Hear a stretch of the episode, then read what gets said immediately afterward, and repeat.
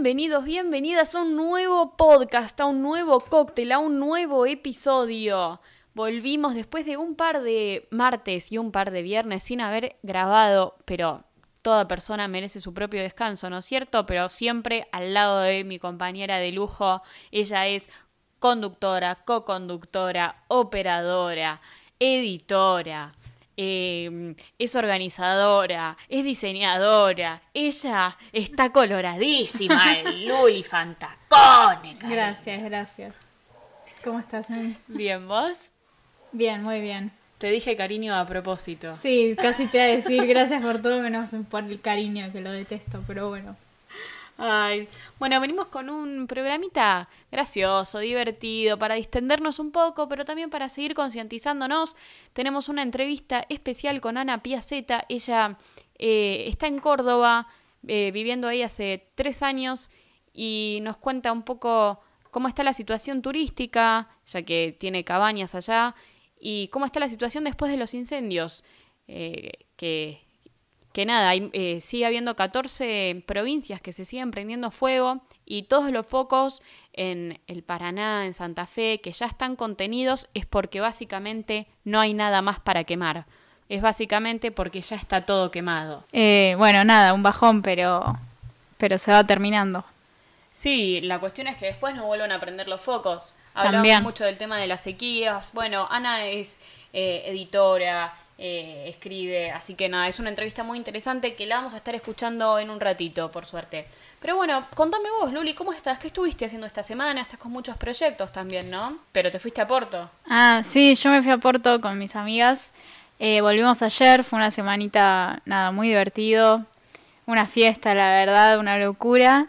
Eh, y hoy nos llegaron las fotos de Tipi Concept. Nada, fotones. Tremendo. Hay que agradecerle a a las coordinadoras. A Isa Max. hay que agradecerle a Isa Catering porque me dijeron que ella fue quien proveyó toda la comida y los servicios. Sí, sí. Eh, nada. Unos sanguchitos de dulce de leche, no, no, no. Terribles. Uh, ¿sanguchitos de dulce de leche? Ay, no, bueno, alfajorcito de dulce de leche, sanguchitos, medias lunas, nada. Eh, tremendo, muy rico. No me cuentes más porque me dan muchísimas ganas de comer. Bueno, como adelantamos antes, estuvimos hablando con Ana Piaceta. Ella está en Córdoba y nos va a contar un poco sobre cómo está la situación con los incendios y con el turismo. Nos vamos a hablar de libros, vamos a hablar de autobiografías, vamos a hablar de cuarentena. Una nota, la verdad, espectacular para que la escuchen. Así que con ustedes, Ana Piaceta. Ella es escritora, publicista, una mujer muy creativa que se reinventa a cada paso. Desde Córdoba para hablar de turismo, del medio ambiente y de libros, es una invitada muy especial del cóctel de Ol. Con ustedes, Ana Piaceta. ¿Cómo estás, Ana? Bienvenida. Muy gracias. Gracias. Encantada de verte. Sí. Em, ¿Y cómo está la situación en Córdoba con el turismo, los incendios, el medio ambiente? Bueno, son preguntas muy amplias cada una de ellas. El turismo no se sabe, es una, es una cosa muy incierta porque que entre gente de, de, la capital de Córdoba o desde Buenos Aires o de otras partes del país es algo que no está contemplado dentro de los parámetros de los protocolos. ¿Entendés? Es muy fácil eh, pedir que la gente venga, pero es muy difícil entender que si alguien viene y se enferma aquí, este, es, una, es una situación muy difícil atenderlo. Eh, en el interior, el interior no está preparado para atender a mucha gente. Sí, ¿vos en qué eh, parte de Córdoba estás, Ana? Yo estoy en Tras la Sierra. Claro, hermoso es un valle que está del otro lado de las altas cumbres, de las altas cumbres viniendo desde Córdoba, más hacia el oeste. Hermoso. Cerca de San Luis. Claro, perfecto. Y con el tema de los incendios, ¿cómo está la situación en Tras la Sierra? Mira, acá hay una sequía que dura ya como ocho meses, siete, ocho meses. porque hubo algunas lluvias. Acá hay una época de lluvias en noviembre, diciembre, pero las que hubo fueron muy pocas. Y, mm, y bueno, y está todo seco, súper seco. Entonces cualquier este, chispa puede producir un incendio inmediatamente. Es lo que, es lo que leía ayer. El 95% de los incendios en el país son provocados por el hombre, pero ya, sea tanto porque quieren, los propietarios quieren quemar sus tierras para renovarlas, para seguir plantando, como para hacer proyectos inmobiliarios, como también por una persona que tiró un cigarrillo, quedó mal apagado y se generó un incendio o un fogoncito y todas las sequías y este problema climático lo, empeora el triple. Sí, sí, es, más, cualquier eh, eh, camión que pase por la ruta y haga alguna chispa y caiga al costado de la ruta puede iniciar un incendio. Ah, ok. es muy fácil cuando todo está tan seco y las temperaturas son altas. A eso se mm, sumó que hubo mucho viento estos últimos días entonces, las ráfagas de viento llevan el fuego donde quieren. Y la provincia y este lugar en especial no está preparada para abastecer eh, eh, eh, lo, que, el equipo necesario. No hay equipos suficientes, no hay aviones hidrantes y no se enviaron tampoco equipos ni, ni máquinas para poder luchar contra el fuego. Claro. Entonces, ahí se hace más difícil. Por suerte, igual en Tras la Sierra no tocó fuego todavía. Sí llevó humo o cenizas. Bueno, en Tras la Sierra hubo muchos focos de incendio. que ah, por suerte fueron, este, fueron apagados por los equipos de bomberos que realmente acá son héroes, porque no sabes en qué condiciones trabajan. Este, muy limitadas. Eh, y además eh, hay falta de agua, y escasez de agua, eh, así que se hace todo más difícil. El, el, humo que llega viene desde las altas cumbres donde sí hubo incendios y desde el otro lado del Valle de Calamuchita. Sí. ahora, por ejemplo, está un poco nublado, pero antes de ayer no se veían las montañas por el humo. No, es tremendo. Sí. Y, mm, se calcula que son más de 80.000 hectáreas. Sí, sí, sí, sí. y desde que arrancó el año se quemaron más de 500.000 hectáreas en todo el país, porque los incendios y, la gente que no le interesa mucho el medio ambiente no se tomaron ningún tipo de cuarentena. No, no, eso es cierto. La cuarentena no existió para, para la gente que hace deforestación para favorecer los agronegocios o los negocios inmobiliarios. Tal cual. Eso está, siempre vigente. Sí. Y Ana, contanos, ¿hace cuánto te fuiste a vivir a Córdoba y qué andas haciendo por allá? Mira, yo vine a vivir a Córdoba con mamá en diciembre del 2016. Ahora van a ser cuatro años. Sí. Llegamos el 29 de diciembre del 2016. y mm, en un principio... Pleno año nuevo. Exacto, vinimos a pasar el año nuevo con mamá. Este, y vine porque mi hija está acá desde hace siete años ya, ella tiene cabañas, y bueno, para estar más cerca de mi hija y de mis nietos, este, por eso me vine. Pero después me fui acostumbrando, creo que es fácil acostumbrarse a un lugar como este. Sí. Porque es, todo, es, todo está hecho a escala humana, digamos, más a escala humana. Las poblaciones son chicas, este, y tenés, aunque pareciera que estás aislada de todo, no estás aislada. En cada lugar, por lo menos acá en Tras la Sierra, descubrís que hay muchísimo talento, hay, hay gente que escribe, que escribe y que es más conocido en el exterior que acá. sí, es verdad, pasa mucho. Em, hay gente que escribe, que pinta, que se reúne los fines de semana para escuchar música clásica o conciertos de jazz. hay festivales de, cine y de jazz, eh, hay charlas, conferencias, o sea, la actividad es no para. No, te aburrís nunca tampoco. No, no, para nada. Y con, con la suerte de que al, no existir grandes complejos como los malls en Buenos Aires, eh, la gente se va, eh, va de un pueblo a otro, de una localidad a otra para, para asistir a algún evento. Claro, entonces, conoces gente de todos lados. Así es, así es. Re lindo, re yo bien. No puedo decir que me, aburro acá. Mejor, em, desde Buenos Aires entonces nos quedamos tranquilas desde que allá estás bárbara. Sí, hay mucha gente que está bárbara y hay mucha gente que se viene para acá. Sí, para buscar esa tranquilidad que es tan deseada acá también, no correr tanto con la rutina. Sí, yo no sé qué hubiera hecho, cómo hubiera afrontado la cuarentena en Buenos Aires, por ejemplo. ¿Y vos acá vivías en departamento?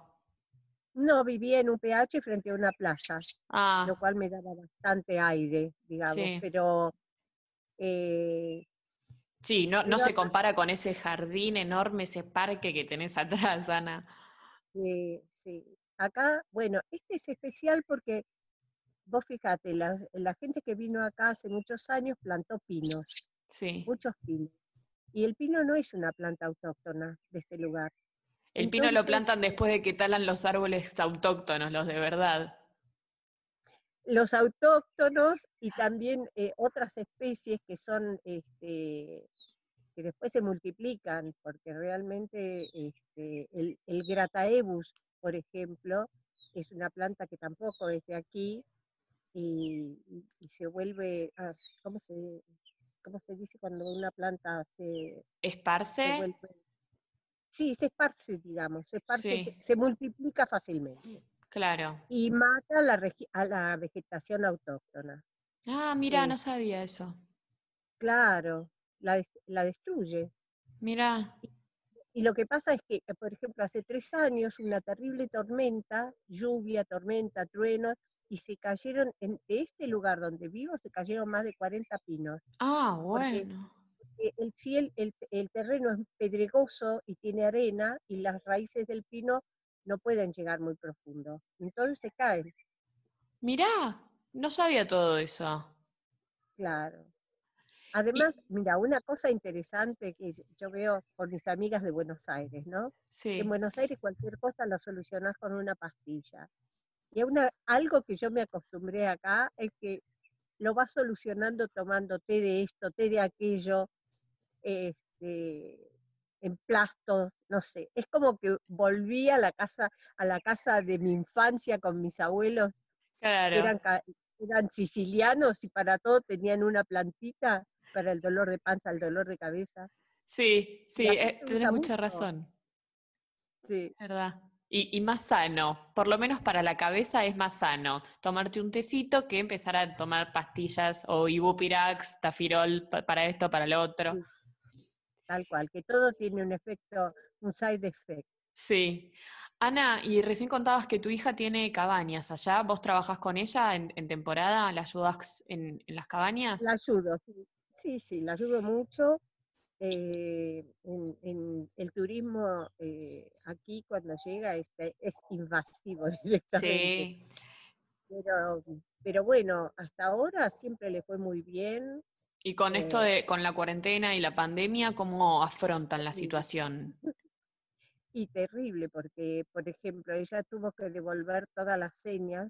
Claro. en marzo tenía reservas para hasta junio, por ejemplo, las tuvo que devolver.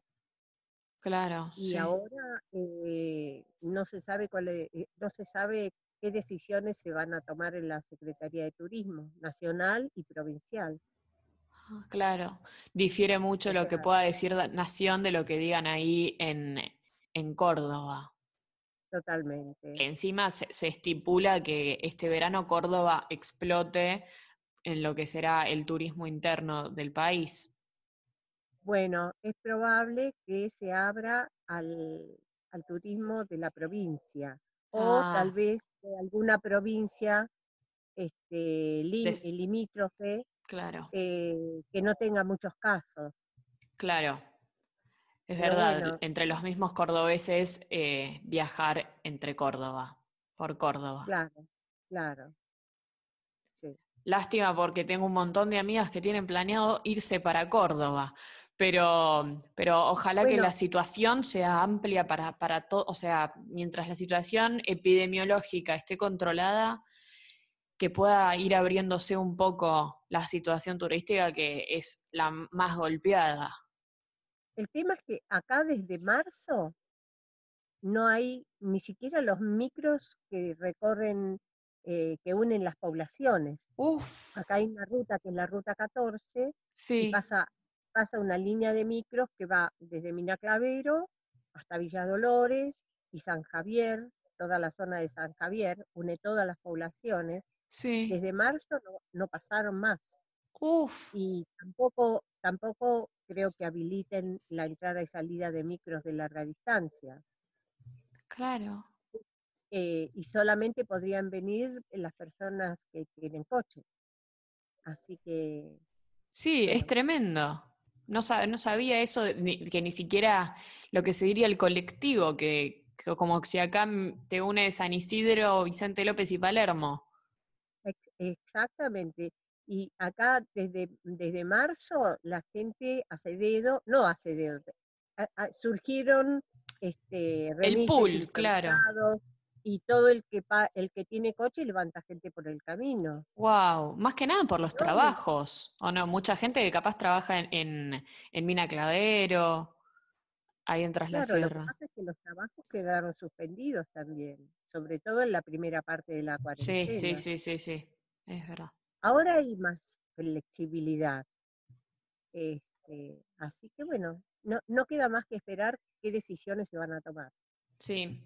Ana, y hablemos un poquito de vos. Sos una gran escritora, haces eh, biografías. ¿Cómo es ese proceso de escribir sobre la vida de otra persona? ¿Sos como su sombra y hay que seguirlo a todos lados?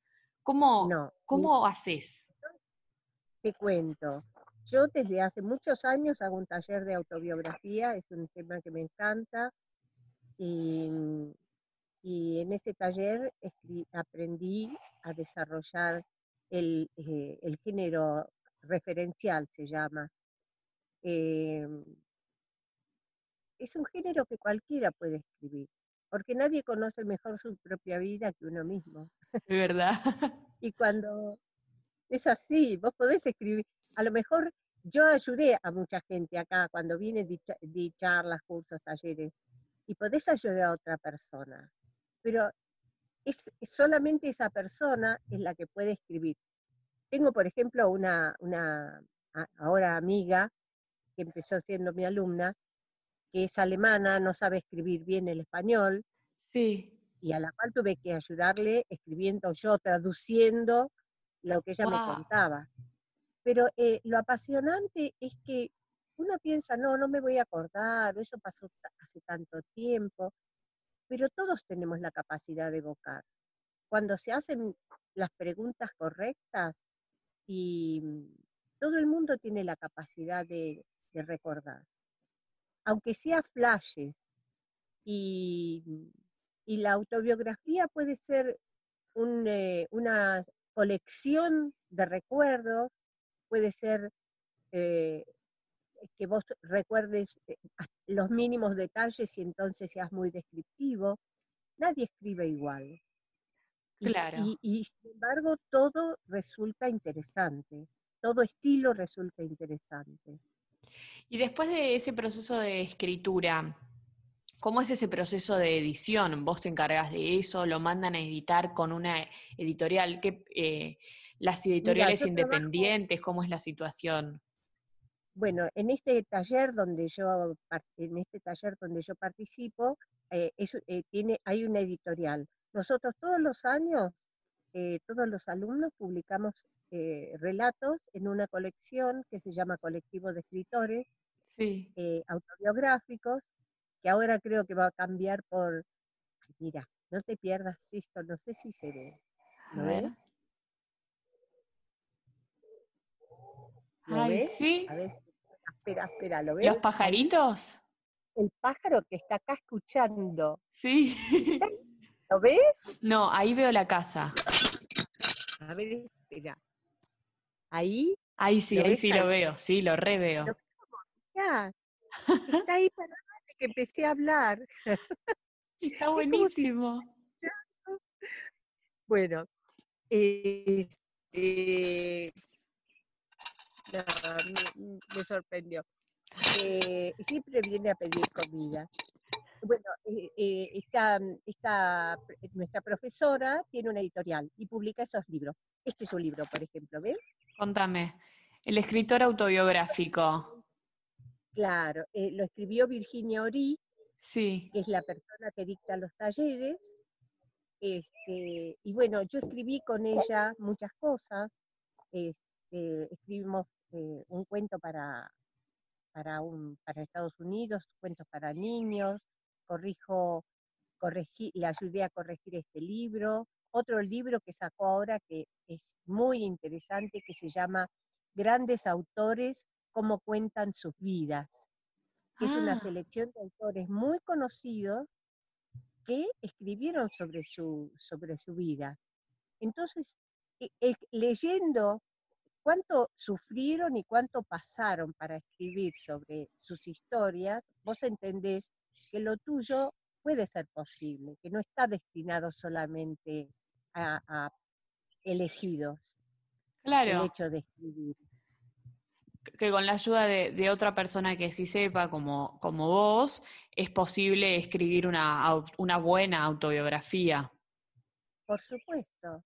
Además te cuento, ninguna de las que- ninguna de las personas que estamos en el taller, algunas sí es- escriben para publicar, pero la mayoría lo que queremos es, eh, es dejarle a nuestros hijos y nietos la historia de sus ancestros, cómo llegaron, eh, qué fue de sus vidas, qué tenemos nosotros de esos ancestros, el color, que es mucho más que el color de los ojos, el del pelo, Obvio. es, eh, sin- le- el ADN eh, trae muchas otras cosas que te sorprenden. Sí, es verdad, los, los gustos en, en las actividades que uno hace para mí también están muy relacionadas. Muy Eh, relacionadas. la, la parte eh, espiritual, por así decirlo, de sensibilidad también, un montón. Sí, muchísimo. Pero Y eso lo vas descubriendo a medida que escribís y recordás. Mira, la recu- el- los recuerdos, aprender a evocar, aprender a, mm, a- a usar herramientas para provocar eh, el, el recuerdo, eso es una, es como una gimnasia que te ayuda a, a lograr, no sé, cosas que ni siquiera vos sabés que tenés claro, debe estar buenísimo en ese proceso de escritura eh, que cada uno se termina sorprendiendo de sí mismo, de lo que, de lo que termina escribiendo y, y recordando también. Así es.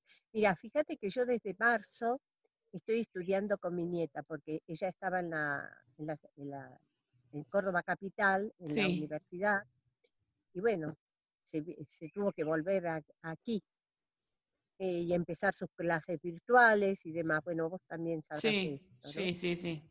Y mm, bueno, acá el- hay uno de los problemas es que hay fa- muy- em, falta de conectividad a Internet. Ah, ok. Y, y bueno, ese hecho, al mismo tiempo que la separa a veces de, de la posibilidad de seguir una clase completa, Sí, también, también te une a... Hablando sobre la materia, yo recordé cosas de cuando yo estudiaba, claro. de la, cómo lo estudiaba. Son cosas que también enriquecen. Lo que te parece una falta, de pronto sentís que te enriquece. Obvio, lo le terminas encontrando la vuelta por otro lado y yo creo que soy partidaria de que todo lo que te pa- pase, eh, ya sea desde una falta de conectividad hasta, no sé, quedarte varada en Córdoba capital, te termina dando una vuelta de tuerca para, para algo mejor o para otra cosa, para descubrir otra cosa que capaz antes no sabías, no tenías en cuenta y ahora sí. Sí, exacto. Es eso. Y Ana, hablando de libros, ¿qué libro y qué película recomendás? Algo con lo que te hayas entretenido durante la cuarentena. Durante la cuarentena. Bueno, mira. O, sin la cuarentena, un libro para vos que recomiendes, una película, tu, tu favorita. Mira, eh, estoy leyendo ahora Las cenizas de Ángela, este, que está la película también. Eh, y espera, no preparé eso. El libro que, que yo recomiendo es el último que escribió Virginia, porque realmente me encantó, que es grandes autores como cuentan sus vidas, porque es meterte, meterte en la vida de cada escritor que es tan famoso y que tiene las mismas trabas que cualquiera de nosotros este, en el momento de contar sus propias vivencias. Claro, sí, somos, somos terminamos siendo todos iguales en ese este momento. Así es. El, el documental que me gustó fue eh, el, de, el de Netflix que vi hace tres o cuatro días, acerca de las redes sociales. Ah, el dilema, de Social Dilema. sí, el dilema de las redes sociales. Sí, me Está muy bueno. Sí, me gustó eso. Te, recomiendo... La película que recomiendo, la película que súper recomiendo, porque a mí me encantó siempre la ciencia ficción, es Soylent Green.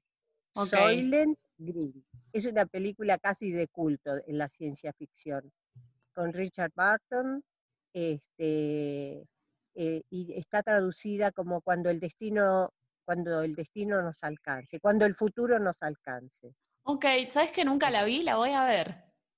Búscala, está en YouTube. Ok, eh, bien. Para, mí es una película que resume todo lo que está ocurriendo ahora.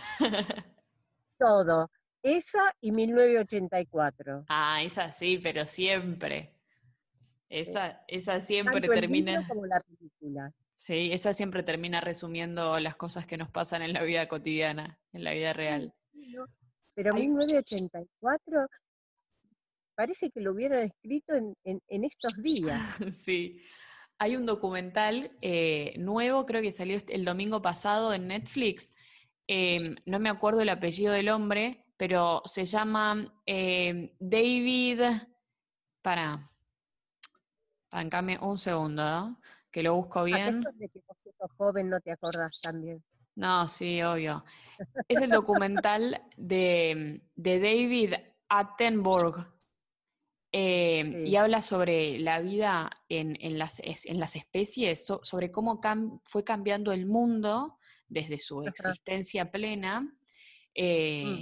La verdad que está muy bueno, todo sobre ecología eh, y, las especies, cómo fueron mutando, eh, ah. la verdad que está muy bueno, Ana, para que lo veas. Pero cuando te acuerdes, mándamelo por, en un WhatsApp.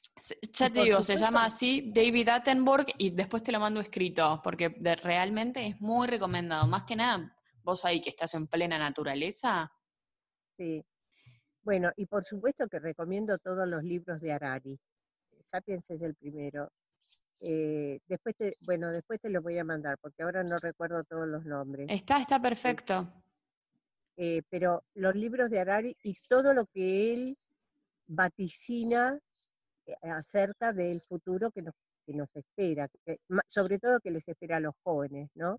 Sí. Que es ese hecho de reinventarse permanentemente porque el futuro va a seguir siendo muy incierto y uno tiene que ser, tener la suficiente resiliencia como para adaptarse a las situaciones que se presenten. Bueno, Ana, y para ir cerrando, ¿cuál es tu deseo para este verano, para este año que, que se termina y el nuevo que arranca? Mi deseo para este verano es que la gente pueda viajar, pueda liberarse del confinamiento y pueda ser como este pájaro que nos acompañó por un rato, pueda volar ese es mi deseo para este verano. Muchísimas gracias, Ana. Por haber participado, por haber estado eh, con nosotros hablando sobre este mundo tan loco que, que se avecina y sobre la maravillo el maravilloso mundo de los libros. Eh, esperamos que la situación en Córdoba mejore, que todo eh, sea para mejor. En lo que va del año se quemaron más de 700.000 hectáreas en todo el país de los incendios reportados. No hablamos de los incendios que no se reportaron. Así que eh, nada, esperemos que todo en algún momento mejore un poco. Y bueno, ¿te parece arrancar un poquito a reírnos de las cosas que pueden estar pasando en este mundo? Dale, contame. Bueno, hablemos un poquitito de esta noticia que es una historia insólita, básicamente, protagonizada por una pareja estadounidense. Resulta que se casaron en el 2017 y en poco tiempo se convirtieron en una numerosa familia. Una pareja tuvo nueve hijos en tres años. No me dan las cuentas, ¿sabes?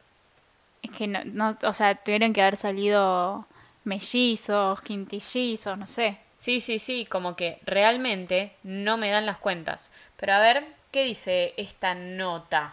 Que obviamente este tipo de nota, ¿quién las informa? Crónica. Claramente, bueno. Resulta que cuando empezaron a planificar tener una familia, se dieron cuenta de que ella tenía una enfermedad en los ovarios. Sí. Entonces se le, se le iba a complicar tener hijos y decidieron adoptar.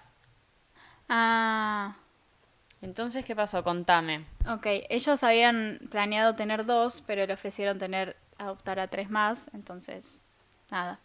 Aceptaron. aceptaron, claro. Y un mes después recibieron de que, eh, eh, de que aceptarían una cuarta niña, la hermana de estos nenes. Ok, entonces adoptaron a cuatro hermanos. Claro.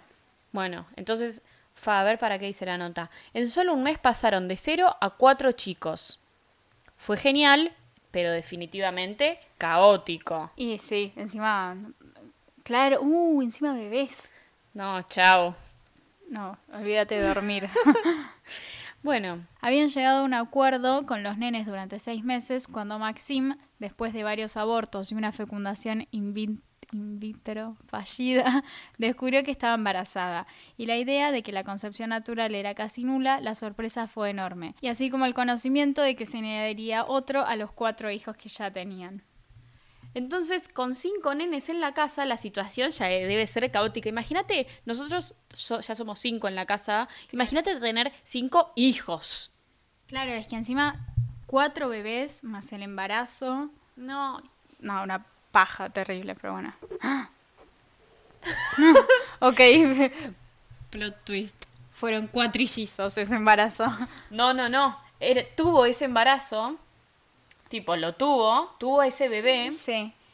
y llega, le llega la noticia de un nuevo embarazo, y esta vez el- estaba embarazada de cuatrillizos ella. Ay, no. No sé hablar, dije cuatrillillos. A la mierda. No, no, no. Ter- Qué paja. No, una, es, es encima todos bebés, o sea, van a tener todos un año de diferencia. Luli, menos de un año, porque pensé Ah, que claro. en tres años tuvieron nueve. A la mierda. Y Tipo, bueno. Van a ser todo, o sea, podrían parecer todos básicamente son mellizos, no, lo sé. Novencillos. No, boludo, pero qué paja. Sí, Aparte mal. pensá que ellos inicialmente querían tener dos. claro. No. Y bueno, dos por dos. Dos y dos cuatro. son cuatro, cuatro y dos. bueno. Atención. Bueno, ¿y de espectáculos querés hablar un poquito? Bueno, viste que el otro día, creo que ya lo habíamos dicho, Hablamos de los Montaner. claro, Como siempre, igual hoy les aclaramos, les adelantamos que obviamente está la panelista estrella de Lula hablando de espectáculos y de un tema bastante particular. Generó discusión y polémica entre Lucía y yo eh, este tema porque Luli lo interpretó de una manera y yo lo interpreté Ah. de otra. Con ustedes entonces, Lula. Ah, Gómez. Hola, ¿cómo andan? Bueno, a mí hoy me costó un huevo levantarme y activar, no sé si a alguien más le pasa, me encantaría compartir sentimiento, pero por suerte siempre tengo energías para criticar influencers, porque aunque a mí me encanta hablar del amor, de los casamientos, de las parejas, lo que más me gusta es criticar a los influencers del momento. Hoy les voy a contar una pelea que estuvo ocurriendo en estas semanas entre Lola La Torre, que es la hija de Janina La Torre, Lucas Espadafora versus Nacha Guevara. Los tres forman parte del Cantando 2020, el programa que se emite por el 13. Y bueno, Lucas y Lola son pareja del Cantando y Nacha es la jurado. Yo soy muy vulgar para hablar, disculpen desde ya, no soy médica, o sea, voy a hablar de lo que se ve, pero no, no tengo idea si está bien o mal lo que estoy diciendo. Pero desde el principio a Nacha se ve que eh, se le tiemblan las manos y la cara cuando habla y cuando no habla también. O sea, parece involuntario desde afuera. Se podría asumir que puede ser un Parkinson o un inicio de Parkinson. Yo la verdad que no tengo idea.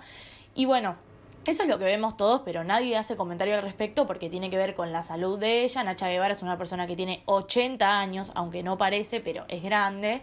Y bueno, hace unas semanas le estaban haciendo una nota a Lola La Torre preguntándole cómo estaban ellos en el cantando, si se ponían nerviosos o no, y ella refiriéndose a su compañero Lucas, dice que Lucas se pone muy nervioso y expresa la siguiente frase, dos puntos, y tiembla a lo Nacha, jajaja, ja, ja, y todos empiezan a reír.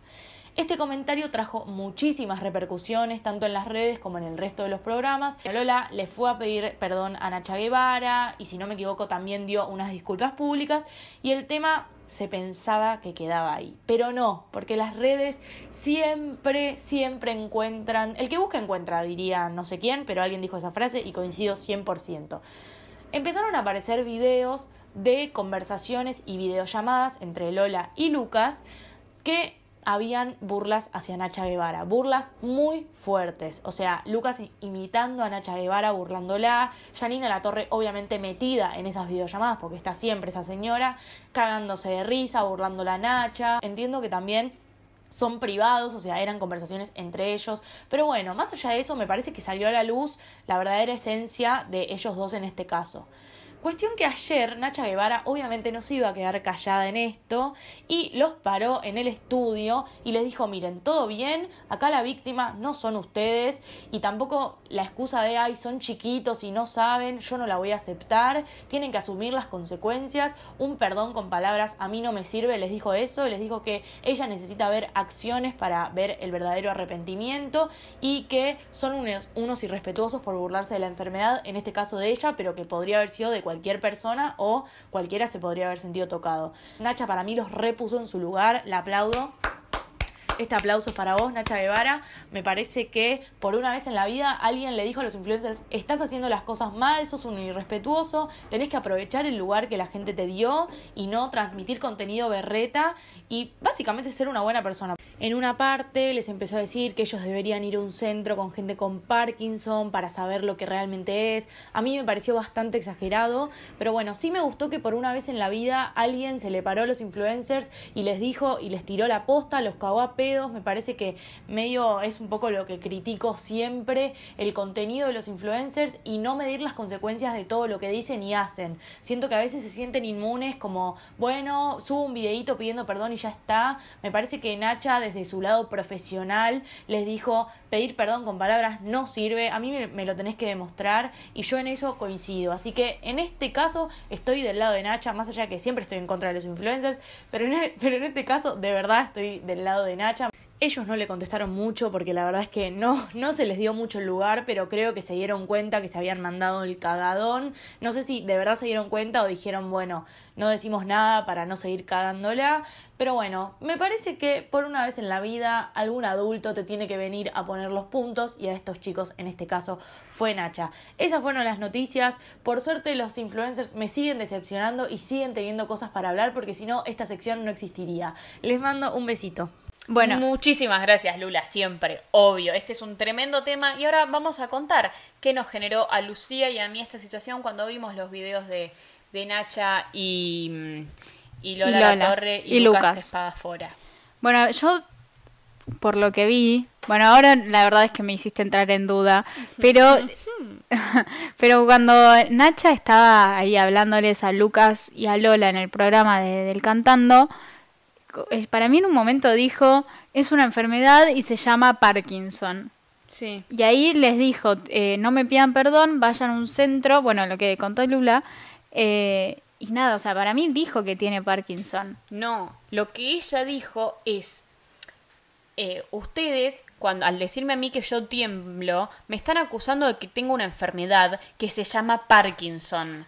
Pero no la tengo, Tipo, ella no la tiene, dijo, esto, no, no tengo Parkinson, no tengo ninguna enfermedad, son movimientos que hago cuando estoy nerviosa, tipo, son inconscientes. Capaz sí tiene Parkinson, que no Pero tiene no nada lo- malo tener no. Parkinson, tipo, es pobre, es una enfermedad, pero no lo quiere decir. Porque nada, qué sé yo, queda en ella. Perrica el agua, Luli. Bueno, igual, eh, nada, sí, puede ser, la verdad. Sí, para mí O sea- lo, hubiesen, lo hubiesen levantado absolutamente todos los medios. Real hubiese puesto. Nacha tiene Parkinson. Claro. Claro. Sí, es verdad, Hubiese puede ser. sido así. Eh, pero bueno, me parece bien que por fin alguien le ponga los puntos a la- Lola La Torre y Lucas Espadafora. No, Lucas Espadafora no sé si me jode tanto como Lola La Torre. Sí. Lo que sí me causó mucha gracia y fue casi un meme en Twitter fue que la mamá de Lucas Espadafora tuvo que hablar con Nacha Guevara, cual madre que no se va a hablar Ah, sí. Ah, verdad. a- con el rector de facultad cuando el nene ya es grande. y no sé, tu mamá se tiene Porque que hacer cargo de tus es- cosas. No sé si es psicóloga y trabaja con, con toda gente así. ¿Que grande o que tiembla? No, no sé si gente que tiene Parkinson o cosas así. ah, O sea, es, es psicóloga, pero no me acuerdo si eso lo dijeron en LAM o no. que te mandó un WhatsApp Lucas Espadafora y te dijo, che, mami, mami psicóloga. No, me mandó Ángel. ah, con razón, ahí Ángel está. me dijo, pero ahora nada, no recuerdo bien. Eliminé chat porque, yo. Sí, nada. para que las chicas el otro día en Porto no te, no te Claro, pasen. sí, sí, sí. Estaba perfecto.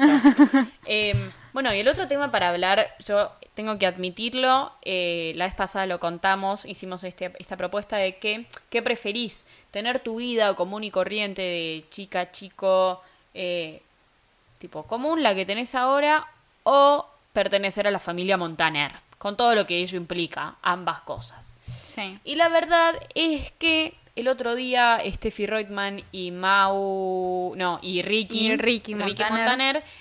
Dieron a conocer el video del día en el cual Ricky Montaner le propuso matrimonio a Steffi Reutemann. En realidad no fueron ellos, sino fue Montaner padre. No, no, no, no, no. Primero subieron el video Mau y Ricky. Tipo, Ah, primero lo subió Ah, todo mal estoy diciendo, tipo, chau, me despido del podcast. Tranqui, tranqui. chau. Que Dios te perdone, yo no lo voy a hacer. Voy a re quién era, los Montaner hablando de Dios.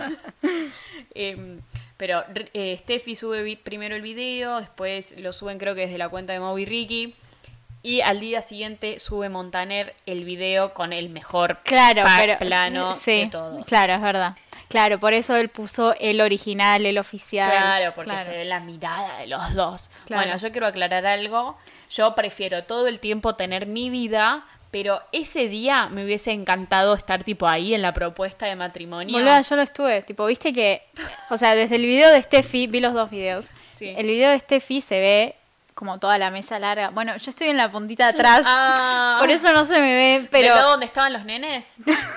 claro, yo, yo soy la niñera de los nenes. Entonces, nada, les estaba terminando de dar de comer las papitas, eso que habían cocinado. Y lo senté un poco para que no se metan en el medio y que caigan en el video. Pero yo estuve. Está y- bien, Los tendrías que haber callado un poco más porque mío que gritaban, ¡No puedo leer! ¡No puedo leer! Es verdad, bueno. el video. sí, yo también lo vi muchas veces. Bueno, pero después, ayer eh, Eva Luna subió historias de que la gente le había hecho preguntas y qué sé yo, y ella dijo que ella le dio el anillo, tipo, le pasó Sí, el anillo por abajo de la mano a Ricky y que le dio la galletita a Steffi. Bueno, yo la galletita se la di a Luna, Ah. o sea, yo toqué esa galletita, ¿entendés? El anillo no, porque bueno, nada, era una Muy responsabilidad privado, más- sí, muy muy caro, ¿viste? Sí, no, no, por las no. dudas no lo toco. Está bien. Y nada, está bendecido por mí, así que... Ay, Luli, qué romántica. Nada, bien. Viste Eh, que parece que casi se desmaya Steffi. No, tipo, yo me lo sé de memoria, como que te lo puedo imitar, eh. Tipo, Dale, puedo, puedo hacerlo para dale. por este Pará, yo, te- yo, yo soy Ricky, que me encanta cuando dice, te tiene que parar. te tenés que parar. Pará, estoy haciendo el rodillo. No, pará, pará, va de vuelta, va de vuelta, Dale. sentate, ya sé. Dale. Espera, ¿eh?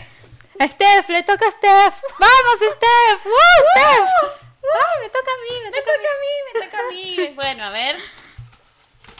Te tenés que parar. Eh, te tenés que parar. No, vos decís, me tengo que Me parar. tengo que parar. Te tengo que parar. Me tengo que parar. ¿Qué?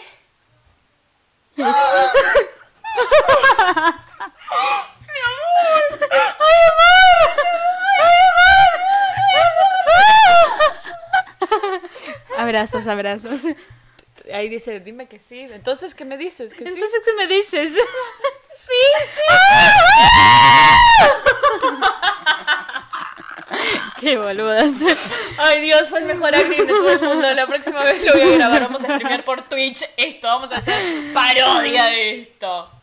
Y bueno, nada. eh, Bueno, lo hicimos porque día, no nos va a pasar. Entonces, Tal cual. Claro. Sea, eh, solo por ese día me hubiese gustado ser parte de la familia Montaner. Sí, nada, envidiame porque yo estuve, pero bueno. La verdad, Luli, eh, en otra vida quiero ser como vos. Gracias, gracias, ser niñera. ¿Sabes qué, boludo? Igual viniera lo- los los cobro en dólares. Obvio, si me libra esterlina, no sé. Te, Sí, te no pagan sé. una casa en Miami, seguro. La vida de Eh, yo lo que quiero saber es, si alguno de los oyentes sabe, es quién es Pau Mayer. Ah, yo pensé que era la novia de Mau. No, la hermana de la, la novia de Mau es Sara, tipo, yo quiero ser Sara. Ah, es más, hay veces no la- que me veo reflejada porque las dos tenemos rulos, somos medias Ah. rubias, qué sé yo. Joda, no, mentira. No, Pero- Sara no la tengo mucho, pero esta Pau sí la retengo. Porque Pau aparece en todos lados, creo, no sé si es, o sea, sé que es amiga de un cantante, pero no sé quién es el cantante y por qué está en la gang de los Montaner. Así que, Claro. si algún oyente eh, sabe quién es Pau Mayer y de dónde salió y nos quiere contar nada, más que bienvenido, bienvenida, como arranca cada podcast. Y si también saben cómo va la casa, la refacción de la casa de Camilo y Ovaluna, que me gusta ver cómo la decoran y eso, me pueden mandar fotos. Todavía no tienen hijos, entonces no puedo cuidarlos. Em, así que bueno, eh, nada, lo vi muchísimas veces, como que yo no me quiero casar, pero como que cuando veo ese videito digo, ay, ay, Ricky Montaner. Ay, Ricky. Pero bueno, muy, muy apresurado todo igual. Sí, o sea, no están ni en Y un hubiese- año de novios. Y no sé, pero bueno, ellos viven la vida así, los ricos no piden permiso. Intensidad, pero bueno. Pero también, o sea, me pongo en el lugar de Steffi y digo, no estaba la familia de Steffi ahí. Está tipo, en videollamada. Me chupa Bueno, la sí, pija la obvio, pero- videollamada, boluda, tipo real. Pero sí, obvio, sí, sí, sí. Pero me hubiese, hubiese estado bueno que estuviesen las dos familias presentes. Y sí. Pero bueno, pandemia, no sé. Ya va- o sea, ya van a volver. Va, tipo, va a Ah, volver no a se van a Argentina. casar ahora tampoco. No, obvio. Pero los que sí volvieron a Argentina fue Ori Sabatini. Está cumpliendo la pandemia en su casa. La pandemia. La cuarentena, perdón. Em, pero bueno, acá de fondo se ríe nuestro público. Aguante, aguante. Gracias, gracias. Pero bueno, em, ¿tenés alguna noticia más para contar, Luli? Em, Viste que Nati J tiene COVID. Nati J tiene COVID, Ruggero, no, Ruggeri también. Sí. Los que Trump, que ese no lo habíamos dicho. Es no verdad, sé, pero ya se andará. recuperó, seguro Ah, fue bueno. campaña. Y recién lo nombré en Ruggero y al parecer está recontra separado de Cande Molfese. Ay, sí, mal. Eh, nada, Pero hay, bueno, que, hay que ver qué anda pasando por ahí. sí. Bueno, nos encontramos eh, El martes. el martes. El mar la semana que viene hay sorpresa, hay entrevistado. Una entrevista, pero uff. Una entrevista que cruza. Cruza fronteras. Que cruza charcos, básicamente. Claro, Así sí, que sí. nada, estén atentos, estén atentas y nos seguimos escuchando. Dale. Dale. Mil besitos.